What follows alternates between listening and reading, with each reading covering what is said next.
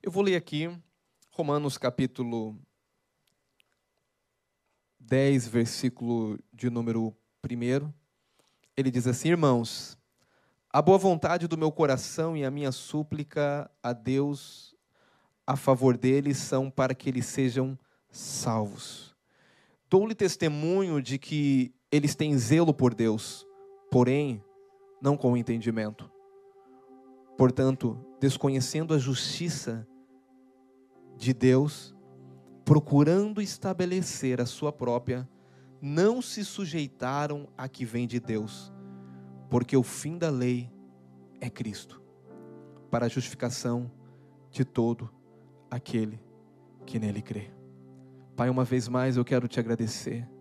Espírito Santo, és amado, és bem-vindo Espírito Santo, o penhor da herança, o nosso conselheiro, o Deus residente em nós, a vida que expressa de Cristo em nós. És bem-vindo, fala no nosso meio, edifica a igreja. Os teus filhos vieram aqui nessa manhã, Pai, para ouvir a tua voz. E eu quero, Pai, ser um portador da tua voz nessa manhã. Espírito Santo, nós dependemos, eu dependo, eu preciso de Ti. Eu quero declarar, Pai, que essa atmosfera de glória ela continua pairando sobre essa casa. Eu quero declarar que todos que chegaram aqui vão ser tocados por essa palavra que tem vida. Eu declaro, Pai querido, que a alegria do Senhor é a nossa força, Pai. Nós vamos sair daqui com nossas forças renovadas, porque nós cremos que o Senhor é um Deus feliz um Deus que tem prazer na alegria do seu povo. Pai, obrigado por esse privilégio de estarmos aqui por mais uma vez podemos ouvir a Sua palavra. Te dou honra e glória em nome de Jesus. Amém. Eu disse que Romanos, para mim, foi um livro que impactou a minha vida quando eu comecei a ter revelação.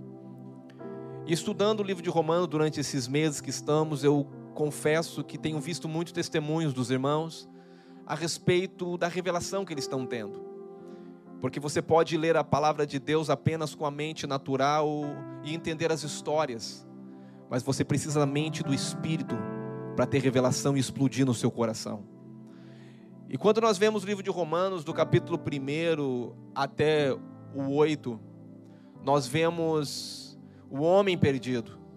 Nós vemos o homem sendo alcançado. Nós vemos que nós estávamos em Adão e morremos em pecado junto com Adão. Mas quando Cristo veio, quando Cristo morreu, Cristo morreu a nossa morte, nós morremos com Cristo.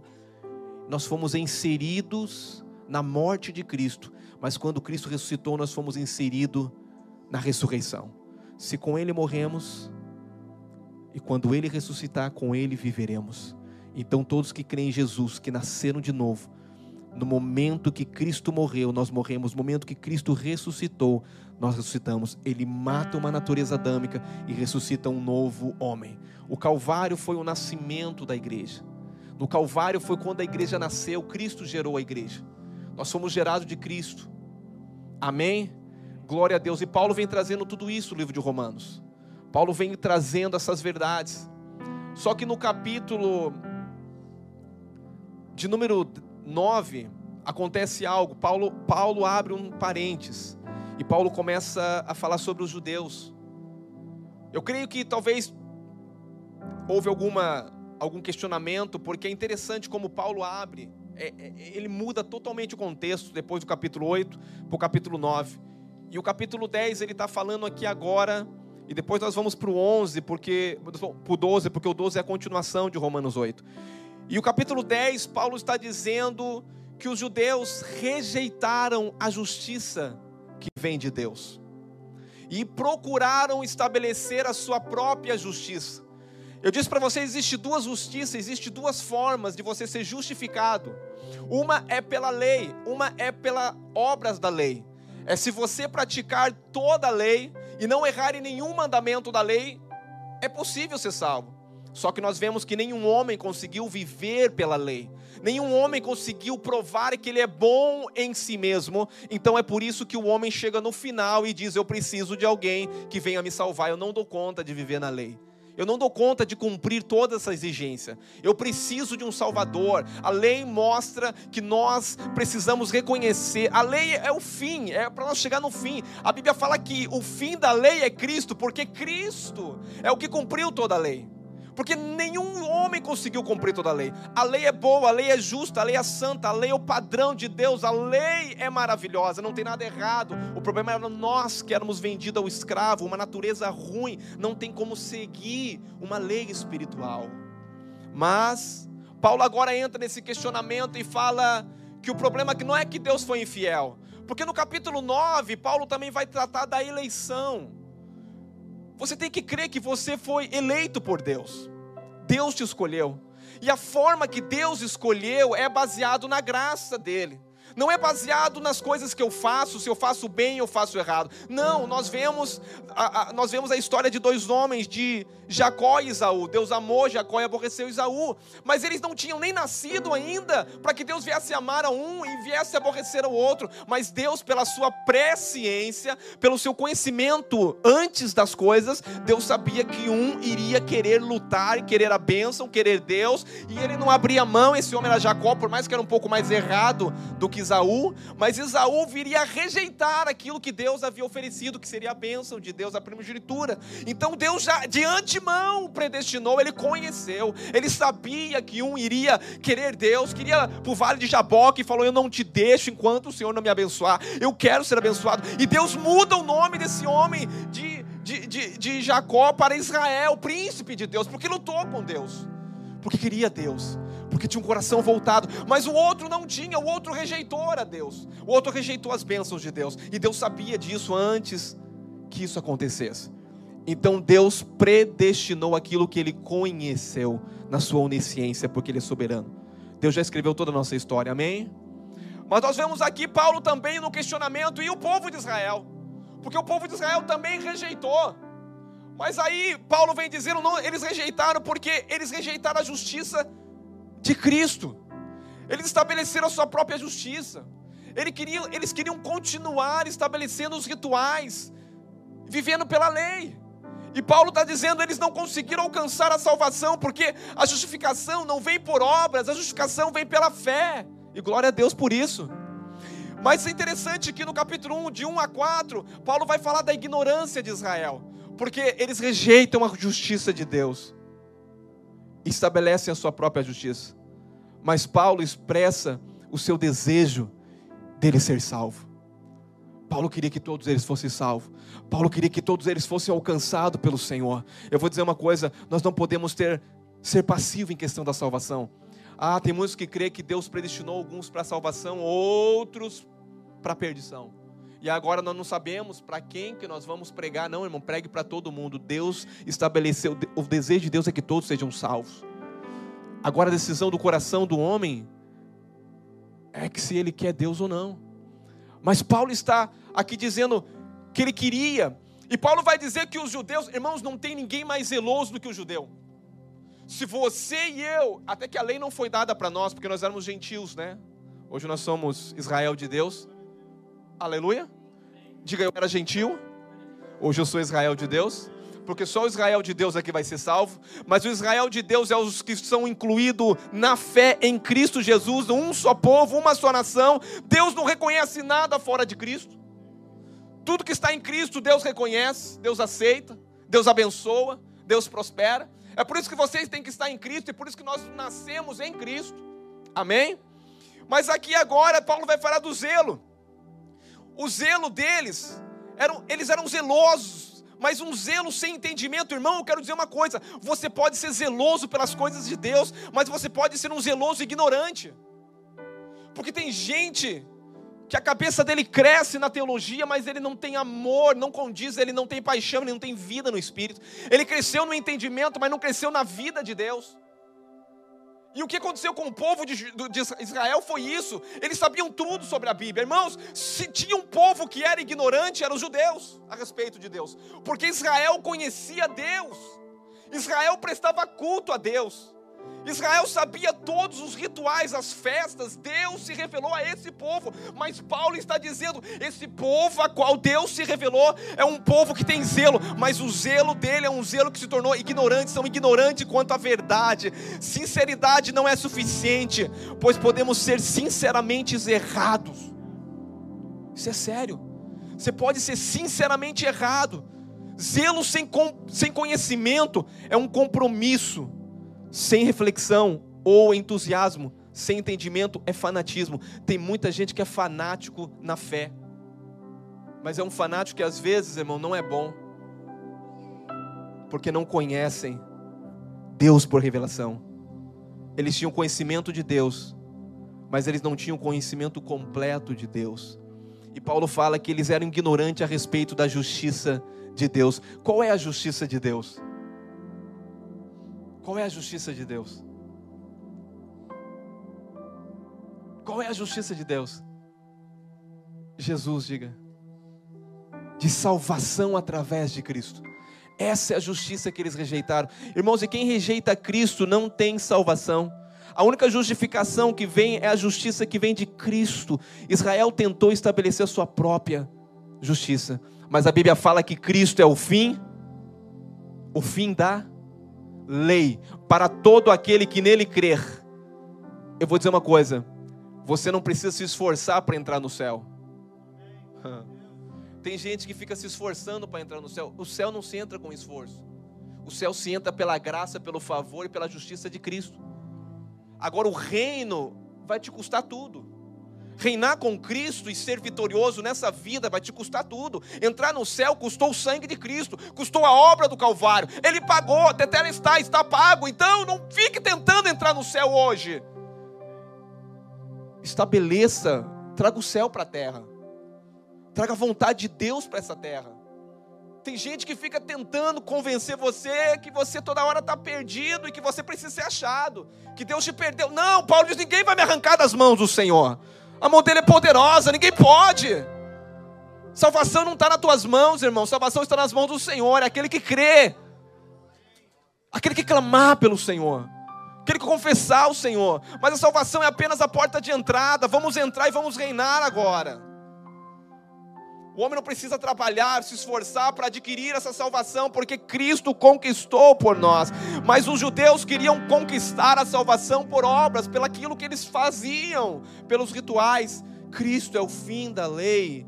Cristo é o fim da lei porque ele cumpriu toda a lei. Cristo é o fim da lei porque a lei veio para nos ser como um tutor e nos conduzir, conduzir ao Pai. Cristo veio revelar o Pai, aleluia. Eu já vou finalizar já o 10.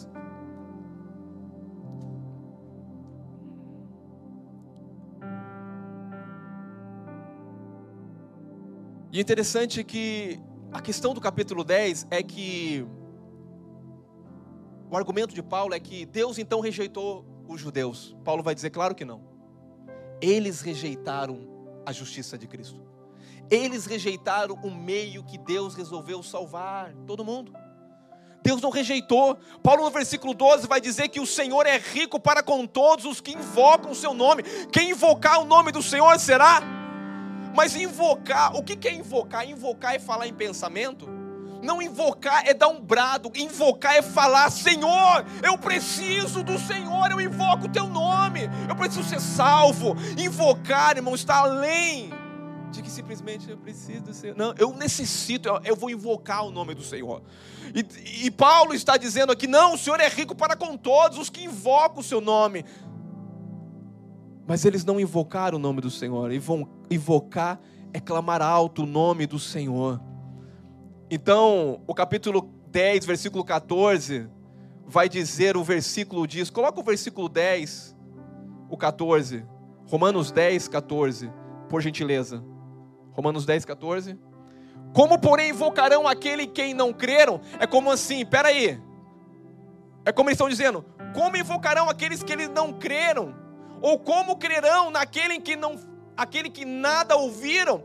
É, é que a questão aqui, como que eles vão invocar se eles não creram?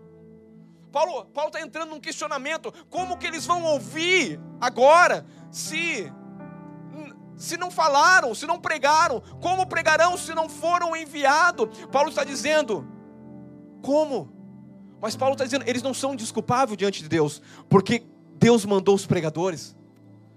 Deus mandou as pessoas, eles ouviram, mas eles não creram. A questão deles é que eles não são salvos porque o coração deles fechou para Deus. Eles endureceram o coração e Deus o entregou eles a esse coração duro. Deus deixou eles nas suas paixões, vamos falar assim, nas suas vontades. Então a questão de Israel não é que Deus endureceu o coração dele, é que eles já tinham um coração endurecido e não aceitaram a justiça de Deus. É isso que Paulo está tratando. Eles não aceitaram o meio de salvação que é pela graça, pelo um favor imerecível. Eles queriam merecer. Irmãos, e hoje nós vivemos uma geração de muita gente querendo merecer salvação. Não, tem muita gente, talvez você não perceba, mas você às vezes. Quando você erra, talvez você fala, meu Deus, eu não sou. Eu, meu Deus, eu, eu, eu, meu Deus, eu preciso. Eu, meu Deus, agora o que aconteceu comigo? Eu, meu Deus, eu estou mal diante de Deus. Tô... Irmãos, se você está em Cristo, não é uma questão de estar bem ou estar mal. É uma questão de você viver uma vida plena e vitoriosa aqui na terra. Porque Cristo é o que fez a paz. O que nos faz a paz é Cristo. Nós fomos aproximados pelo sangue, diga o sangue o sangue de Cristo. Não existe nada que nos aproxima mais do que o sangue. A tua oração te faz mais íntimo, mas não te traz mais próximo. Eu posso estar próximo de alguém não ser íntimo de alguém, porque eu não conheço o coração, eu não falo aquela pessoa, eu só estou próximo, mas não sou íntimo. Intimidade tem a ver com olhar nos olhos, com dizer: me agarra, Jesus, me beija, Espírito Santo, pega eu aqui, eu quero o Senhor. É uma questão de um desejo por Ele, é uma questão de querer se conhecer a Ele, amém? Glória a Deus.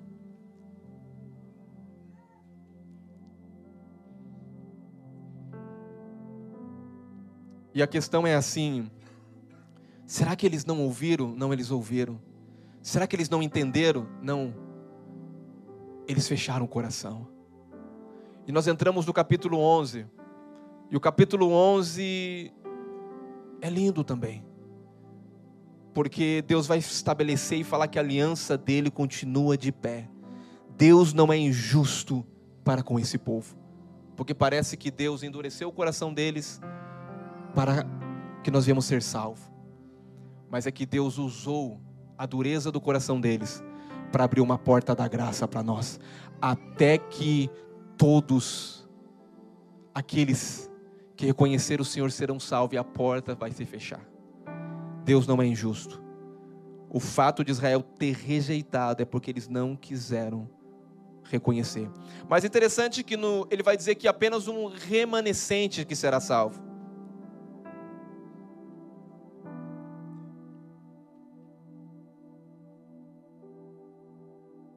E Paulo vai dizer que ele é uma prova que Deus não rejeitou o seu povo. Porque Paulo vai dar todo o background dele e vai dizer: a prova que Deus não rejeitou é que eu sou também israelita. E Paulo vai dizer: israelita da tribo de Benjamim. Segundo a lei eu era irrepreensível. Segundo a lei, eu até matava em nome de Deus. Mas um dia eu me rendi à verdade. Paulo está dizendo: Eu sou a prova viva que Deus não rejeitou o seu povo, que Deus ama o judeu e que Deus quer salvar os judeus. E Paulo está dizendo: Eu fui blasfemos, eu persegui a igreja.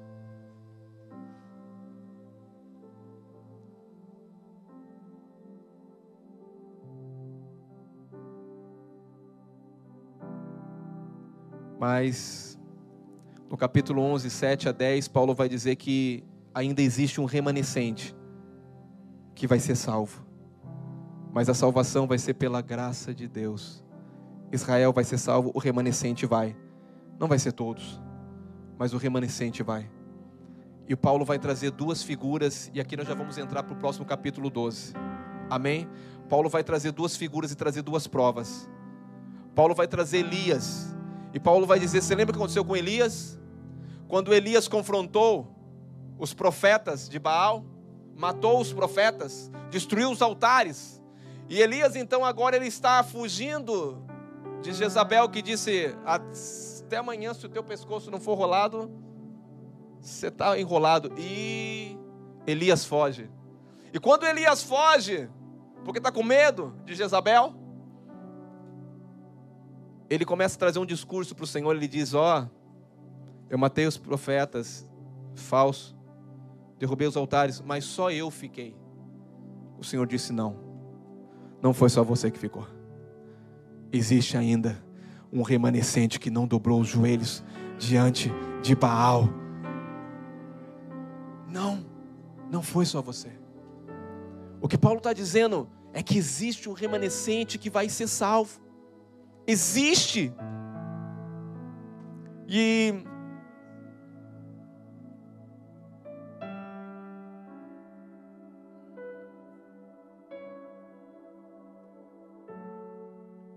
E Paulo, para finalizar esse capítulo, para nós entrar no outro, Paulo dá uma advertência aos judeus, aos, aos gentios. Porque Paulo fala para nós no capítulo 18 não sermos arrogantes. Porque muitos dos gentios, eu penso que naquela época eles estavam sendo arrogantes, dizendo: Deus endureceu o coração deles, para, mas nós vamos ser salvos. Paulo está dizendo: cuidado, se ele, eles que eram os verdadeiros. E Paulo vai usar a figura da figueira. Eles eram os galhos originais que tiveram a promessa de Abraão, de Isaac e de Jacó. E eles foram cortados, e vocês, sendo jambuzeiro bravos, que foram enxertados, cuidado, para que você não seja arrancado também. Paulo está dizendo, da mesma forma, que o coração deles endureceu, cuidado para que o seu coração não venha a ser endurecido e você seja arrancado. E não se glorie, porque salvação e aceitação não tem glória do homem, é puro favor e graça de Deus. Você que está aqui nessa manhã e me ouve, Deus te chamou, Deus te escolheu.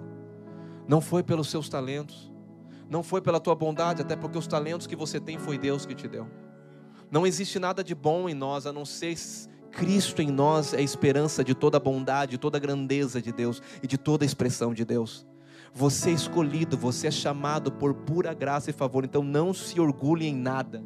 Não se orgulhe quando você tem um dom e esse dom é um dom de cura e o teu irmão não tem um dom, mas o teu irmão tem outros dons que você não tem, mas o dom que você tem é para servir a igreja e servir os teus irmãos. Nós vamos começar a entrar nesse caso agora no capítulo 12 que Paulo vai tratar. Porque até o versículo agora, até o 9, o 10 e o 11, Paulo está tratando da obra de Cristo, do sacrifício de Cristo, que Cristo fez, tudo a obra de Cristo, Israel sendo aceito, isso tudo tem a ver com Deus, mas agora no capítulo 2, Paulo vai mudar de novo, vai trazer agora uma outra direção, e agora nós vamos entrar do capítulo 12 ao capítulo 16, vai falar sobre agora a igreja, vai falar sobre eu agora, depois da cruz, depois que fui aceito, e nós vamos entrar agora em Romanos eu começo a pregação, capítulo 12, versículo 1. Aleluia, vamos lá? Glória a Deus.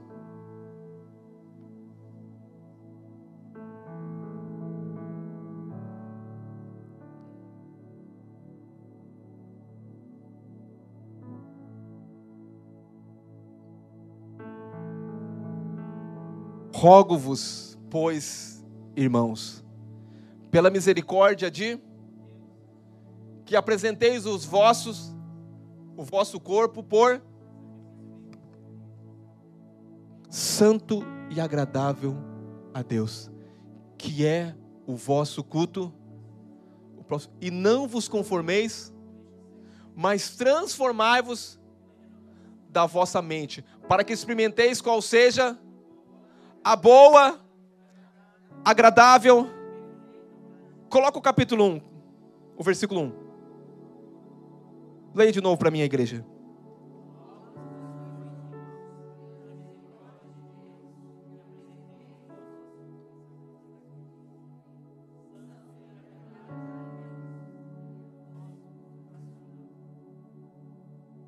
Capítulo 12.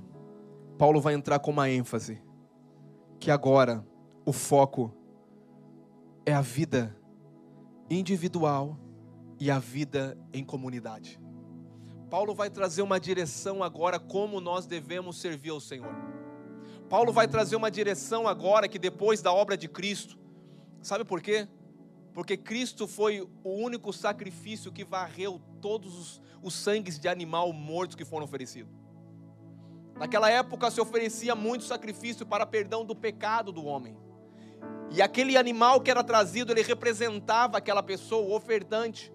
Mas hoje quem nos representa é Jesus. E ele ofereceu-se uma vez um sacrifício, diga um sacrifício. Jesus foi o único sacrifício aceito diante de Deus para perdoar todos os meus pecados. Deus não lida com pecados, Deus lida com natureza. Hoje eu não sou mais uma natureza pecaminosa, eu sou um novo homem em Cristo Jesus. E Paulo agora vai tratar desse novo homem que nasceu de novo, que recebeu a graça de Deus, que recebeu o poder de Deus, que recebeu tudo de Deus, e agora Paulo está dizendo: agora, o que vocês vão fazer com tudo isso que vocês receberam?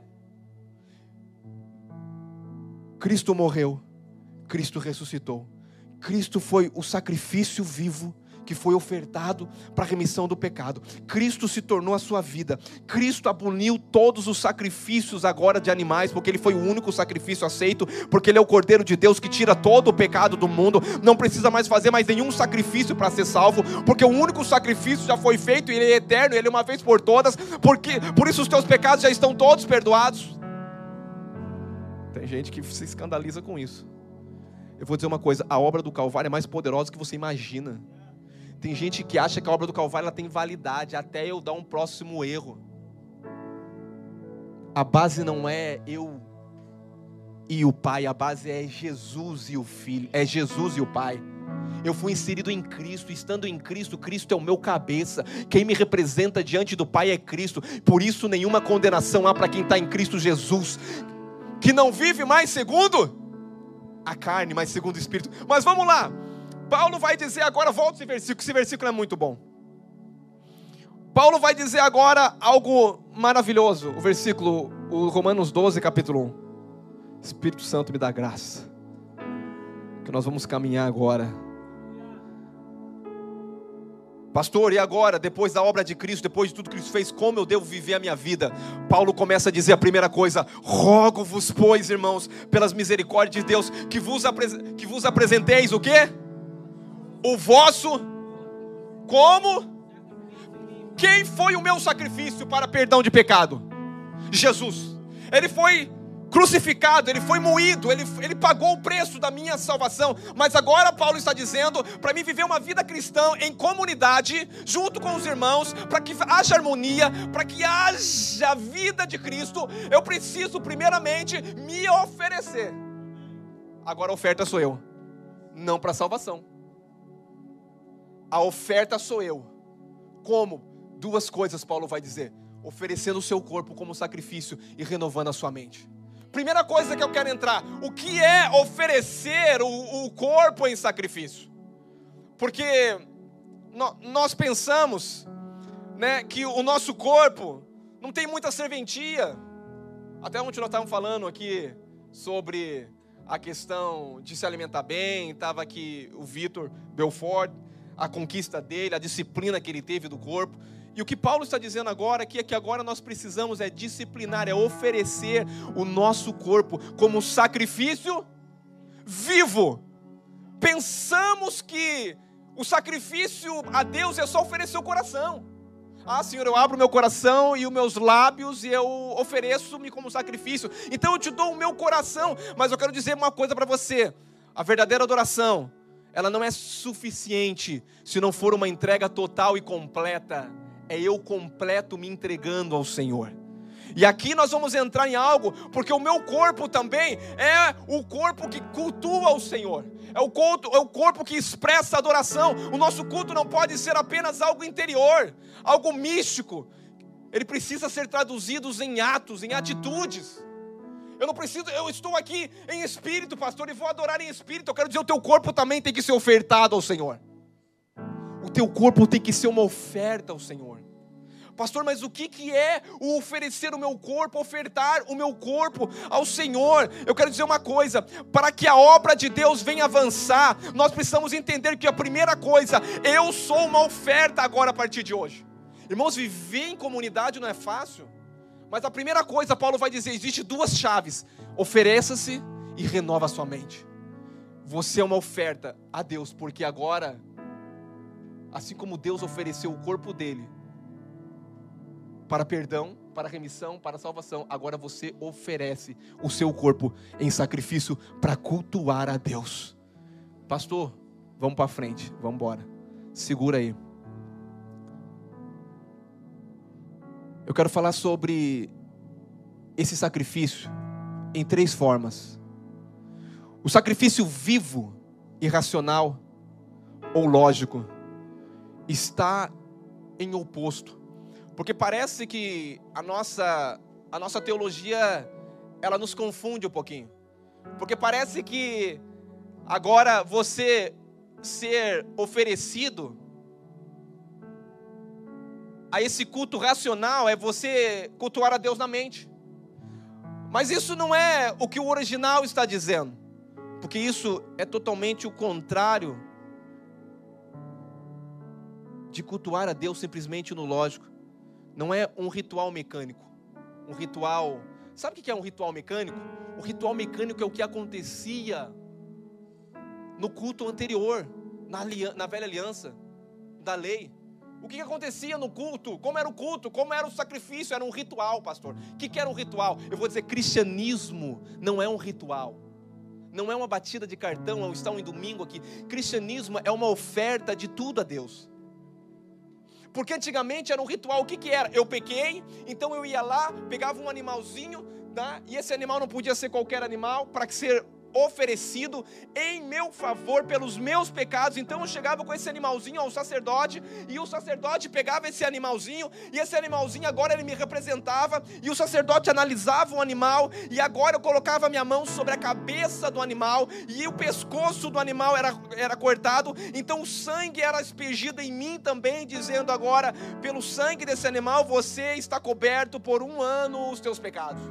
Basicamente era isso. Isso virou um ritual, mas não mudava nada aqui interiormente. Eu pequei, eu vou ali, compro um animalzinho, se eu não tenho. Eu chego lá, dou um animalzinho, não sou eu que vou morrer mesmo, não tem nada comigo. Eu posso viver a minha vida da mesma forma. Era isso que acontecia, não havia mudança de vida. Não havia mudança, havia só um ritual. A religião, irmão, ela engessa as pessoas. Então, e tome cuidado para que nós não se torne uma religião porque nós, sem perceber, podemos se tornar uma religião. Vamos lá agora, pastor. O que, que é, pastor? Oferecer então o culto para não se tornar, o nosso corpo, para não se tornar uma religião. Eu vou com você aqui agora. Oferecer a sua boca a Deus. Oferecer minha boca, sim, pastor. Mas antes, eu quero falar sobre que nós devemos. Vou voltar aqui um pouquinho.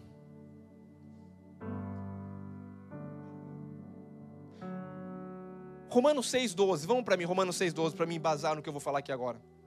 Romanos 6,12.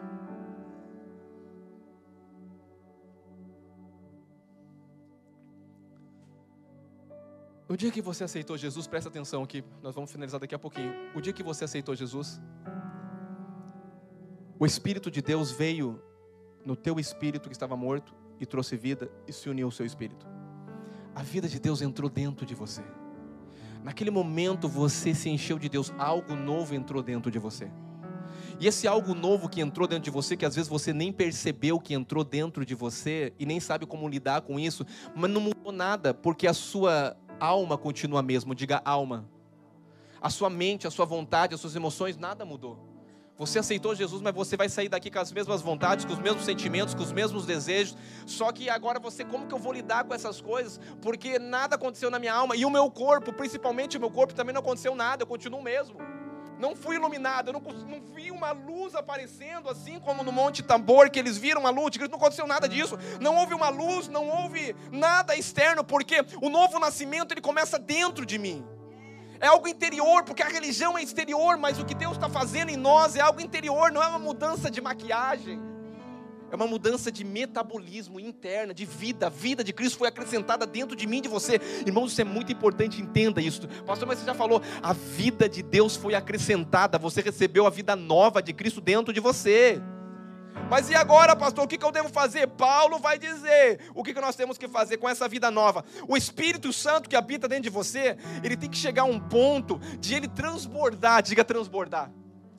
Diga um transbordar transbordar para tocar o quê? Para tocar a minha alma, para tocar a minha mente, vontade, emoção, para tocar o meu corpo. A vida de Cristo tem que transbordar em mim a ponto de o Espírito Santo me governar no que? Na minha mente, na minha vontade, nas minhas emoções e no meu corpo, sendo uma oferta ao Senhor. Diga aleluia. Então, como que isso acontece, pastor?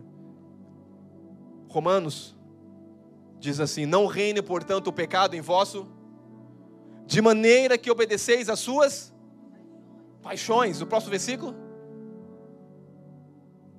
Nem ofereçais cada um os membros do seu corpo ao como instrumento de mais oferece, iniquidade, mas oferecei-vos a Deus como ressurretos dentre os mortos e os vossos membros a Deus como diga instrumento de justiça.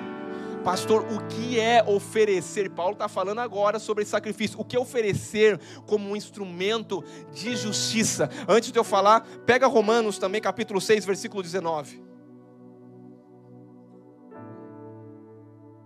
Falo como homem por causa da fraqueza da vossa assim como oferecestes os vossos membros para a escravidão, quando você estava em Adão, da, da impureza, da maldade para a maldade, assim ofereceis agora os vossos membros para servirem a justiça em a justiça em santificação. Paulo está dizendo: não reine, portanto, o pecado. O que isso quer dizer? É que a vida agora que você recebeu, essa vida de adoração, é uma vida entrega total, é o meu, é o meu espírito, a minha alma e o meu corpo entregues ao Senhor. Como eu ofereço o meu corpo como sacrifício, pastor? Diga: os meus olhos foram santificados. Como que eu começo? Não é tudo que eu vejo não é tudo que eu posso olhar. Se você quer oferecer o seu corpo como um sacrifício, a primeira coisa que você tem que entender é que ele é que agora os seus olhos eles não são para olhar qualquer coisa. Os seus olhos agora, ele não pode ficar olhando aquilo que não que não te alimenta, porque o diabo ele sempre quer entrar pelos olhos. Eu não posso colocar meus olhos naquilo que é profano, naquilo que é indevido porque isso é uma porta para o diabo entrar. E o que, que é isso? Isso é uma oferta a Deus. Você está se ofertando a Deus como pastor, que isso é um culto. Paulo está falando do culto agora, da oferecer o corpo. O meu corpo agora é um culto a Deus, é um sacrifício a Deus, como? Na minha vida a cada dia. Não é só vir à igreja, sentar no banco, sair para lá. E quando você sai, os teus olhos estão na impureza, os teus olhos estão naquilo que não deveria olhar, porque os teus olhos foram consagrados. Sabe o que é ser consagrado? Os teus olhos agora são do Senhor. Ei. Então os teus olhos não podem olhar qualquer coisa, olhar site, pornográfico, olhar mulher, olhar as coisas, não, porque é uma porta que o diabo quer entrar e acessar a sua mente, acessar a sua vontade, acessar as suas emoções, pastor, mas eu não consigo, é porque os teus olhos estão olhando para o lugar errado, meu irmão. Você precisa agora deixar o Espírito Santo governar também os teus olhos. Cuidado olhinho que vê. Você sabe essa canção? Já cantei ela aqui. Então os olhos agora são consagrados ao Senhor. Então eu oferto ao Senhor, diga eu oferto ao Senhor. Os meus olhos, eles não vão olhar aquilo que é ilícito, aquilo que é profano, aquilo que vai me dar desejo do pecado, mas eles vão olhar simplesmente para aquilo que me dá esperança, para a palavra, para Cristo, para a vida. E pastor, e o que mais? Os ouvidos. Eu não vou emprestar os meus ouvidos para as coisas indecentes para piadas, para fuxicos, para picuinhas. Os meus ouvidos foram consagrados ao. Então não é qualquer coisa que você pode escutar, meu irmão. Paulo fala: se for para escutar, escuta aquilo que te edifica. Pastor, é pecado ver Netflix? Não, mas você está abrindo uma porta para quê? Pergunta ao Espírito Santo: os olhos não são mais teu, é dele. Porque ele quer ser o, o teu olho aqui na terra. Deus quer olhar através de você. Deus quer ser revelado através de você. E o que você olha determina daquilo que você está se alimentando. Então, pastor, o que, isso quer dizer? Que os meus olhos são do Senhor e os meus ouvidos não podem ouvir qualquer coisa. Eu me recuso a ouvir coisas que desagradam a Deus. Diga aleluia. Era melhor você não ter vindo nesse culto de hoje. Porque esse culto é uma oferta, eu estou falando de oferta, de culto. Esse é o verdadeiro culto. Essa verdadeira oferta. Ser cristão é oferecer tudo a Deus. Fomos comprados por bom preço. E não sabeis que vocês não pertencem mais a vocês? Vocês foram comprados agora para servir a Deus, para ter olhos para o Senhor, para ter ouvidos para o Senhor. E também ser entregue a instrumento de justiça é os olhos, é os ouvidos, mas o nariz também. Você já viu aquela expressão assim: não coloque o teu nariz aonde você não foi? É isso. Para de, de se intrometer, de picuinha, de coisa. O nariz também. O nariz fala de cheiro também. O pecado entra com cheiro também. Nossa, que cheirosa. Entra pelos olhos. Nossa, que linda. Entra. Cuidado, irmão. Você tem que ser uma oferta ao Senhor todo dia. Olhou, você viu que saiu fora de si, tira os olhos. Olhou, cheirou, ouviu o que não ouvia dizer, uma cantada, corre, porque os seus ouvidos foram consagrados ao Senhor, então esse ouvido agora é do Senhor, ele só para ouvir o Senhor, para estar a serviço do Senhor. Aleluia. Tem gente que está se alegrando. Então agora, o meu nariz, eu não vou me intrometer em coisas, eu não vou entrar nessas coisas. O meu nariz também é uma oferta ao Senhor. E as minhas mãos, as minhas mãos fala do trabalhar, diga as mãos, fala do trabalhar. Irmão, trabalhe justamente. No teu trabalho, honre o seu patrão. Seja o melhor empregado. Porque você está sendo uma oferta ao Senhor se entregue. Como que você faz as coisas? Como que você lida as coisas com justiça, com amor, trabalhando bem, representando bem. Eu espero que as pessoas ao te verem, verem você diferente, como pastor, meu Deus, esse é o melhor funcionário que eu tenho, por quê? Porque ele é uma oferta ao Senhor. Porque o que ele faz, as mãos dele é abençoada, porque Cristo abençoou, e Cristo está usando as mãos dele para prosperar a companhia onde ele está. Meu amigo, eu vou dizer uma coisa: vai haver testemunho que aonde você chegar, o lugar vai prosperar, e a pessoa vai olhar e vai dizer, mas como que prosperou? É que eu sou um instrumento ao Senhor, eu sou um sacrifício. A minha vida, onde eu chego, ela exala, ela exala o bom aroma de Cristo, e eu estou te servindo, mesmo você não reconhecendo, mesmo às vezes ouvindo que não deveria ouvir, mas eu vou te amar e vou dar o meu melhor, porque eu sou um uma oferta ao Senhor. E eu não faço o que eu acho que eu devo fazer, eu me ofereço para fazer o meu melhor, para honrar a Cristo. As suas mãos têm que ser mãos santas. Isso é um culto, eu estou falando de culto, irmão. Eu estou falando de adoração. Eu estou falando Paulo, que Paulo estava rogando com Romanos capítulo 12, versículo 1, sede vocês o que uma oferta, ofereça o vosso corpo em sacrifício vivo e agradável a Deus. Mas o que mais, pastor?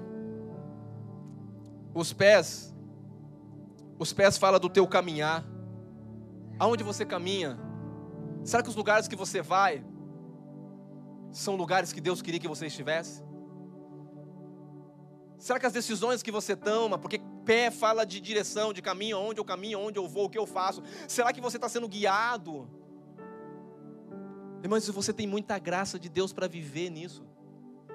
Não vamos banalizar a graça. A graça é para mim se entregar agora por completo, dizer: eu sou o sacrifício agradável, o culto sou eu. O culto não é só levantar as minhas mãos aqui não do domingo, abrir a minha boca, porque eu vou dizer uma coisa: não basta apenas não falar mal, não basta apenas não pegar ou, ou ter obras. O, o, a questão é que quando você usar a tua boca, você vai usar a tua boca para edificar. É mais do que não usar para falar besteira, é mais do que não usar para não usar a boca e falar assim: eu vou ficar quieto projeto, não falar, não, é você usar para ser um instrumento de edificação da igreja, abrir a boca, pregar o evangelho. Minhas mãos falam de abençoar também, eu quero abençoar a sua vida. Os meus pés falam que eu estou aqui. Tem gente que fala bem assim: "Ah, pastor, eu", e não existe isso, irmão, me desculpa. "Ah, pastor, eu não estava presente em corpo, mas eu estava presente em espírito". Não existe adoração completa, é o ser completo.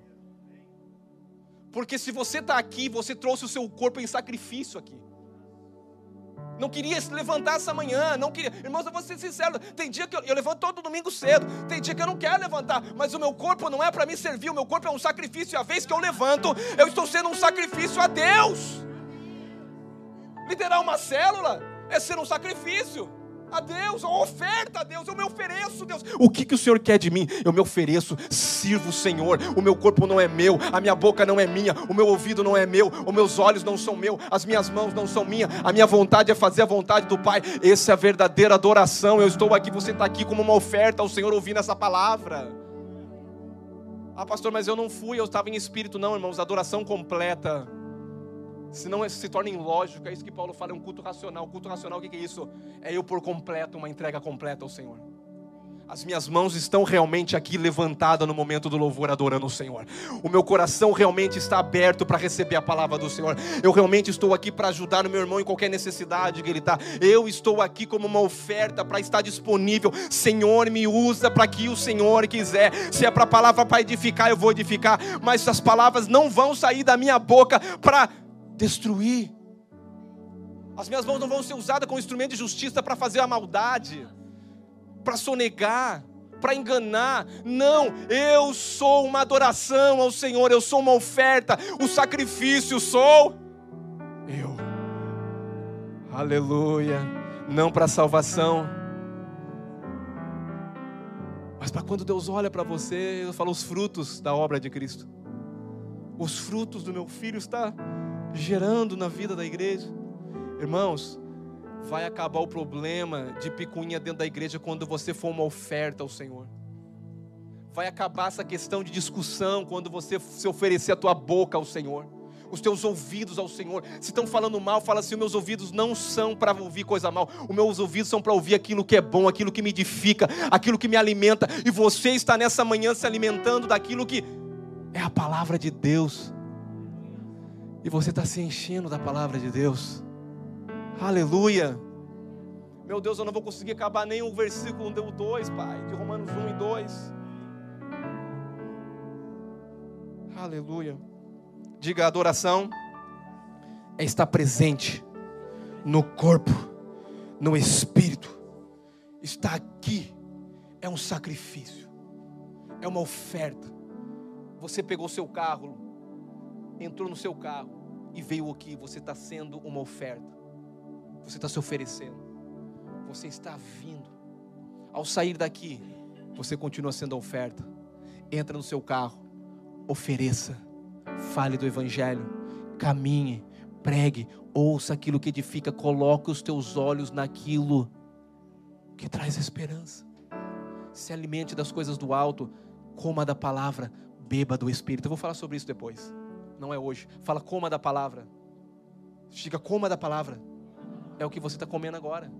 E o bebê do Espírito é o transbordar, porque quando você come da palavra, você se enche do Espírito. E quando você come a palavra, você enche. Irmão, sabe o problema nosso da igreja? É que não, tem, não come palavra, só come domingo e depois fica raquítico durante a semana e não oferece o corpo como sacrifício vivo e agradável. E Deus está falando bem assim: meu Deus, Ele está me adorando. Você não adora quando você abre a boca, você adora quando você se expressa. Quando você levanta as mãos, mas não as mãos com o coração fechado. Quando você diz aham, mas o teu coração está dizendo não, não. É quando a sinceridade, quando a pureza, quando a entrega é total e dizendo, Senhor, eu não sei o que eu vim fazer aqui. Se eu toco o teclado, mas se eu tenho que varrer o chão, eu estou aqui para servir, eu vou até varrer o chão. Porque eu sou uma oferta eu estou me ofertando. E eu não faço para pastor, eu não faço para irmãos para ser reconhecido. Eu faço para aquele que me comprou, aquele que me pagou com alto preço e dizendo: Eu comprei vocês, vocês é meu agora. Então Paulo está dizendo: Eu rogo-vos, irmãos, se ofereçam a Deus agora, para que possamos viver um culto de verdade, para que possamos viver agora o Evangelho. Nós temos que ser uma oferta ao Senhor. O Senhor tem um chamado na sua vida. O louvor já pode subir. O Senhor tem um chamado na sua vida. Quando você atende o chamado, o que, que é isso? É uma oferta. O Senhor coloca vontade no teu coração. Quando você diz eu vou fazer isso, o que, que é? É uma oferta. É uma entrega. E hoje é um culto de entrega. Hoje é um culto de ofertar ao Senhor. Ofertar, pastor, mas nós já levantamos oferta. Essa também é uma oferta de um sacrifício vivo e agradável diante do Senhor. Eu vou dizer uma coisa para você. Quando o louvor cantar, ofereça as suas mãos. Como? Levanta ela. Quando você sentir, bate os teus pés Oferece os teus pés também para marchar na presença do Senhor. Oferece o seu corpo para se expressar. Tem gente que tem medo de levantar a mão, tem gente que tem medo de se expressar. O teu corpo é uma oferta ao Senhor. Sinta a presença do Senhor, seja livre, liberto de olhar por mão do lado. O que vão pensar de mim? Não importa o que pensam de mim. O que importa é que eu sou uma oferta e eu quero agradar aquele que me comprou, aquele que me deu tudo. Eu estou aqui para ofertar. Se eu sentir de pular, eu pulo, mas se não sentir, eu não pulo. Se se sentir de falar, eu falo. E se não sentir, eu falo mesmo sem falar. A falar a palavra de Deus para edificar. Amém? Porque às vezes o nosso sentimento nos engana também. E Paulo vai dizer a última coisa. O versículo 2, coloque o louvor vai cantar o versículo 2. Romanos 12, 1.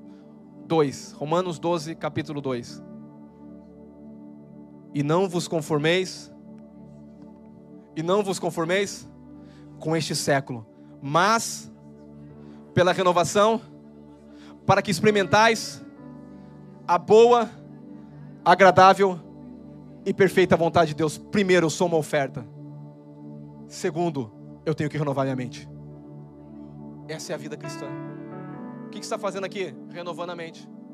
O que você está fazendo aqui? Tirando as ideologias do mundo, não vos conformeis com esse século. O certo virou errado, aquilo que tinha valor deixou de ter valor, mas eu não estou apadronizado, eu não entrei na forma do mundo. Eu me renovo, eu sou transformado quando quando eu ofereço ao Senhor e quando eu renovo a minha mente com a palavra de Deus, eu estou sendo transformado.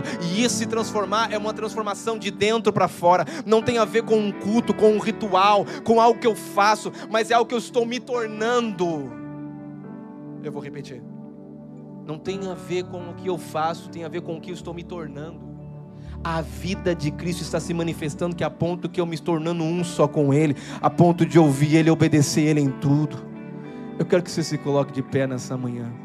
E no domingo que vem nós vamos continuar Romanos 12, capítulo 2. É, Romanos 12, versículo 2. Não vos conformeis com esse século mas transformai-vos pela renovação do vosso entendimento, porque eu creio na igreja que vai experimentar a boa, a perfeita vontade de Deus para a tua vida.